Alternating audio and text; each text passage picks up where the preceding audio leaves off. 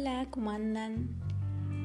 Lo que les quiero compartir esta semana lo vamos a encontrar en Lucas capítulo 8 a partir del versículo 26. Dice el endemoniado Gadareno. Y arribaron a la tierra de los Gadarenos, o sea Jesús y sus discípulos, que está en la ribera opuesta a Galilea. Al llegar él, Jesús, a tierra, vino a su encuentro un hombre de la ciudad, endemoniado desde hacía mucho tiempo, y no vestía ropa ni moraba en casa, sino en los sepulcros. Este, al ver a Jesús, lanzó un gran grito y postrándose a sus pies exclamó a gran voz, ¿Qué tienes conmigo, Jesús, Hijo del Dios Altísimo? Te ruego que no me atormentes.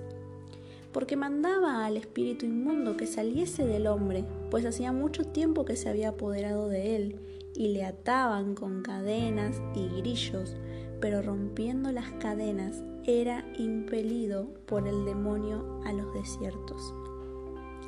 Y le preguntó Jesús diciendo, ¿cómo te llamas?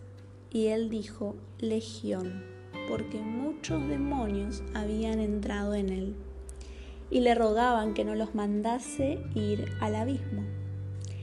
Había allí un hato de muchos cerdos que pasían en el monte y le rogaron que los dejase entrar en ellos y les dio permiso. Y los demonios, salidos del hombre, entraron en los cerdos del lago y se ahogó. Y los que apacentaban los cerdos, cuando vieron lo que había acontecido, huyeron y yendo dieron aviso en la ciudad y por los campos.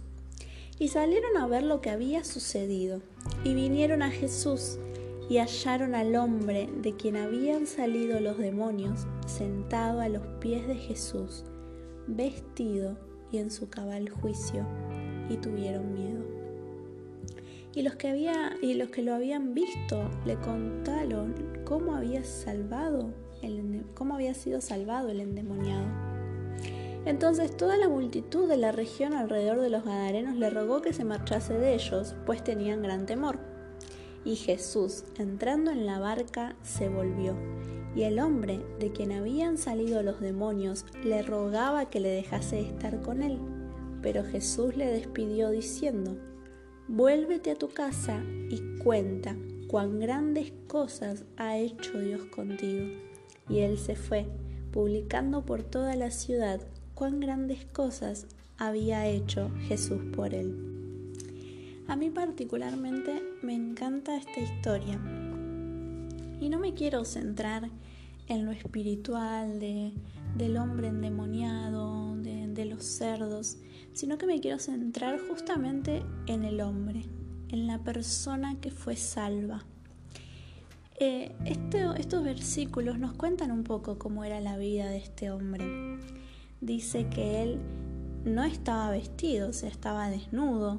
Hacía mucho tiempo que estaba endemoniado y estaba siendo atormentado.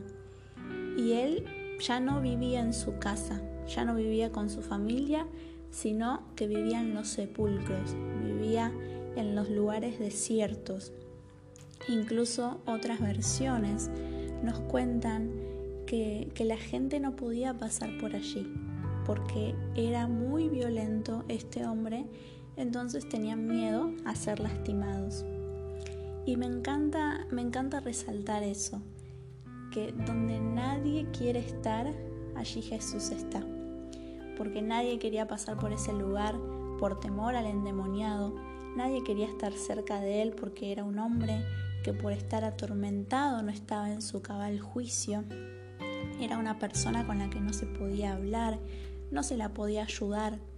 Dice la escritura que lo único que podían hacer las personas era atarlo con cadenas y grillos, pero era tanta la fuerza que tenía cuando era cuando era atormentado que rompía las cadenas y los demonios lo llevaban al desierto a estar solo. Entonces, eh, me gusta ver cómo Jesús, sabiendo el propósito e incluso tal vez no teniendo que pasar por allí, Él va a buscar a ese endemoniado. Él va a buscar a la persona que había que estaba habitando en los sepulcros, desnuda, sucia, atormentada. Él fue, hizo un lugar en su agenda y fue a buscar a este hombre que necesitaba conocer la salvación de Dios. Y, me gusta ver esto, esto de Jesús, su amor, su misericordia y ver que Él quiere estar ahí, donde nadie quiere estar. Él quiere abrazar al que nadie quiere abrazar. Él quiere escuchar al que nadie quiere ser escuchado. Entonces, si nosotros somos hijos de Dios y si se nos llama a ser como Cristo, necesitamos ver estas cosas de Jesús. Necesitamos saber que Él tal vez no estaba con los ricos, no estaba con las personas que tenían muchos bienes o con las personas que eran respetadas en la sociedad. Si leemos la escritura vemos que Jesús estaba con enfermos, eh, con mendigos, porque había gente que estaba enferma hace muchos años y eso trajo miseria. Jesús estaba con prostitutas, Jesús estaba con ladrones, incluso uno de sus discípulos había sido recaudador de impuestos. Entonces, la escritura nos llama y nos, nos, dice que Él no vino a llamar a justos, sino a pecadores. Él, no, eh, él dice que, que los médicos los buscan los enfermos, no los sanos. Entonces, eso nos da como un parámetro de las personas a las cuales quiere llegar Jesús.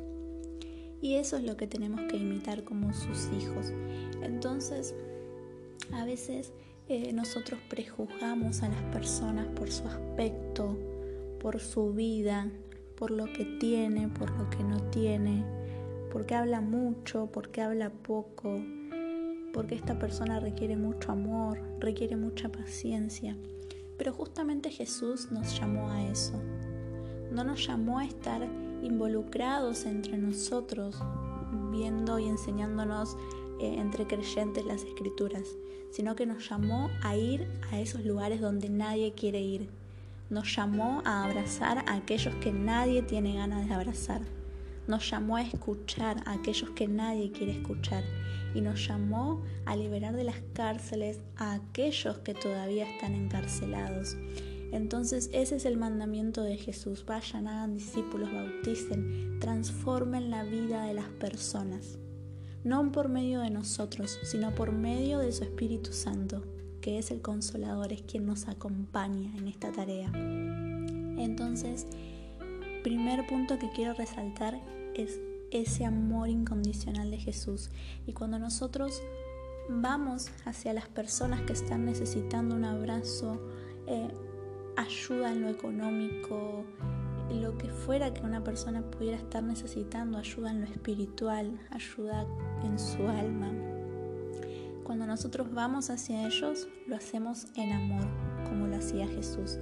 No es una obligación, lo hago por amor porque me entrego por la otra persona, así como Jesús se entregó por mí.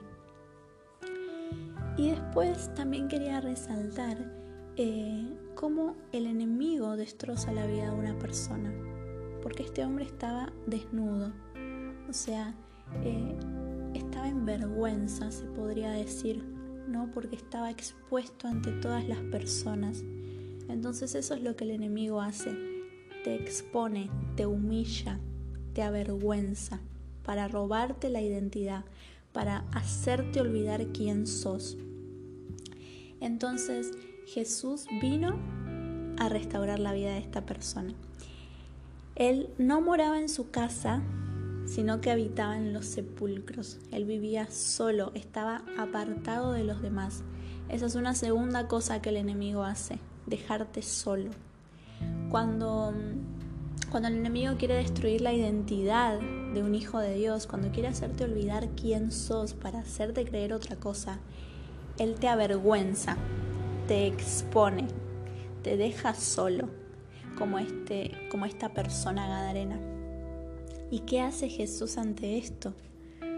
Me gusta muchísimo, muchísimo el versículo 35, dice, salieron las personas a ver lo que había sucedido y vinieron a Jesús y hallaron al hombre de quien habían salido los demonios sentado a los pies de Jesús, vestido y en su cabal juicio. No sé ustedes, pero a mí me encanta ver el amor y la misericordia de Jesús. Imagínense ustedes esta situación.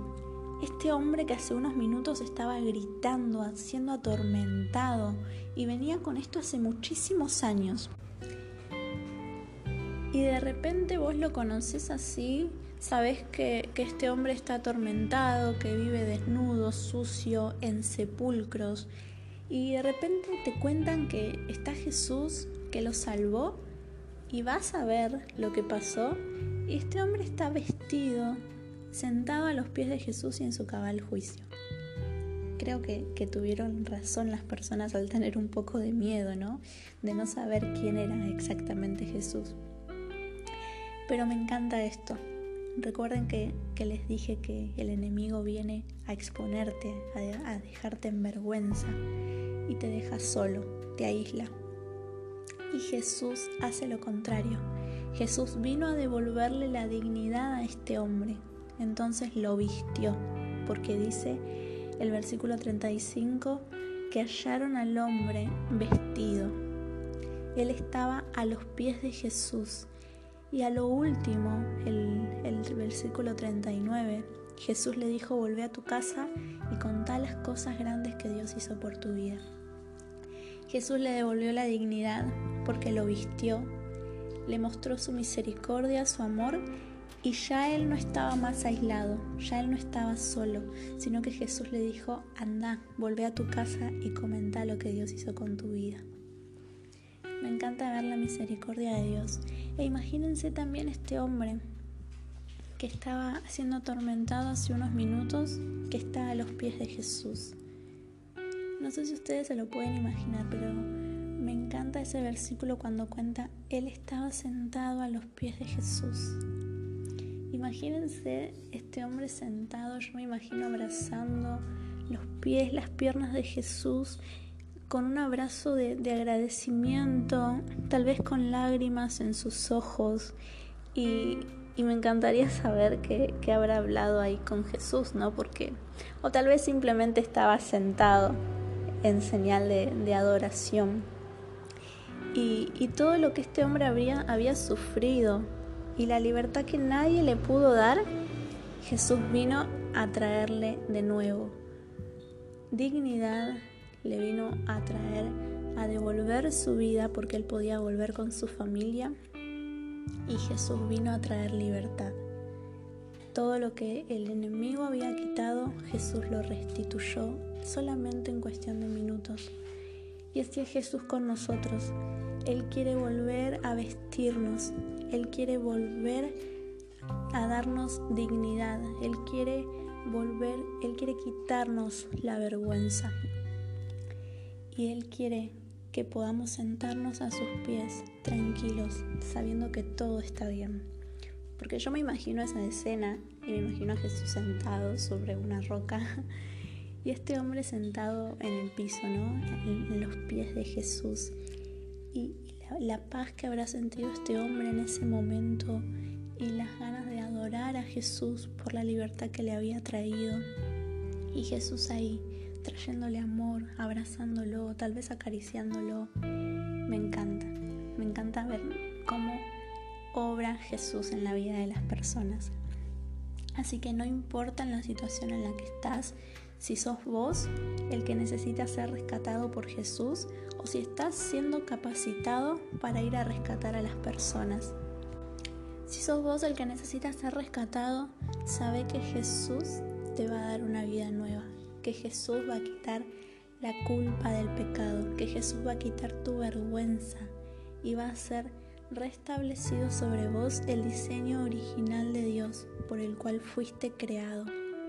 Y si sos de aquellas personas que, que Jesús ya restauró y que sigue restaurando, y que Jesús está capacitando para ir a buscar a otros, te a buscar en intimidad al Espíritu Santo y empezá a preguntarle al Padre, Padre, ¿qué tengo que hacer hoy por tu reino? Y que pueda ser lleno del amor de Jesús, que pueda ser lleno de su amor, ese amor que te lleva a darte por los demás, ese amor que te lleva a abrazar a aquellos que nadie quiere abrazar, a escuchar a aquellos que nadie quiera escuchar, a llevar sanidad a los enfermos, a poder dar libertad a los cautivos. Que el amor de Cristo pueda llenarte en esta hora y que puedas estar recibiendo la libertad en tu espíritu, que puedas estar recibiendo la vista en lo espiritual y que puedas ver el amor de Dios obrando en tu vida, que puedas ver cómo Dios te ayudó hasta ahora y cómo Él resguardó tu vida y que pueda ser activado en vos un nuevo tiempo en el que puedas ser transformado.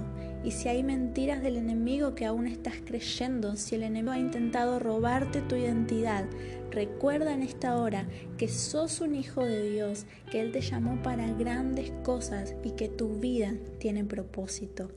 Y si estás en un momento de restauración, no mires solamente lo que necesita ser restaurado en vos, sino que a medida que vayas siendo restaurado, empezá a activarte en el espíritu y empezá a darte por las personas. Jesús nos llamó a traer libertad a los oprimidos, vista a los ciegos y a establecer su reino y su justicia. Que seas bendecido en esta semana y nos, nos vemos la próxima.